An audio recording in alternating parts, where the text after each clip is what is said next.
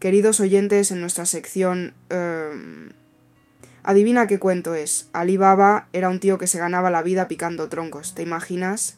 Viviendo con su pareja en un pueblecito lid por la naturaleza y tal. Este tío se dejaba la piel picando leña para venderla y hacer algo de cash. Un día, cuando estaba a punto de entrar al bosque, escuchó el ruido de unos caballos y le entró el fomo, de que fueran otros leñadores invadiendo su territorio. Para no molar nada con los otros leñadores, Ali Baba se fue a esconder bien high en una colina, sufriendo internamente mientras veía el sunset. Después de un rato, se dio cuenta de que se le fue el rollo de picar leña para hacer cash, así que se puso en modo flex, sacó su hacha bien afilada y se fue a talar el árbol más thick que encontró.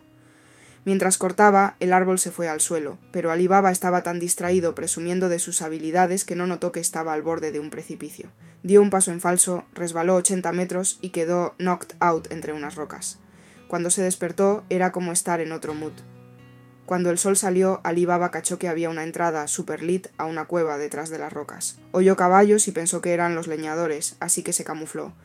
Pero, ¿qué crees? Era un squad de 40 tipos con un líder en modo ultra flex, llevando un saco gigante repleto de oro y joyas. El líder gritó Ábrete, sésamo. y la entrada de la cueva se abrió. Los Forty Thieves entraron como en una lituation, dejando a Ali Baba shook.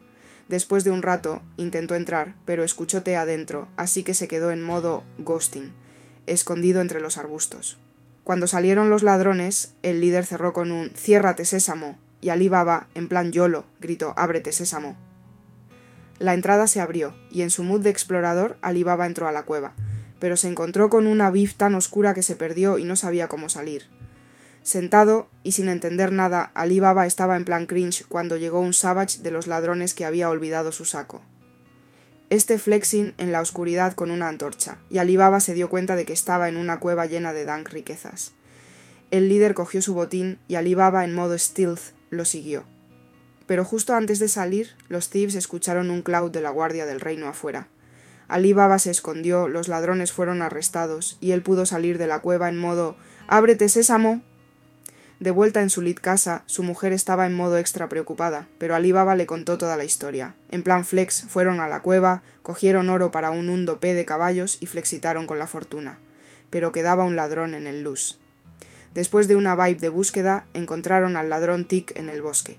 Ali Baba, en plan Sherlock, lo llevó al reino, lo entregó a la guardia y logró que liberen a su hermano que estaba en modo jail.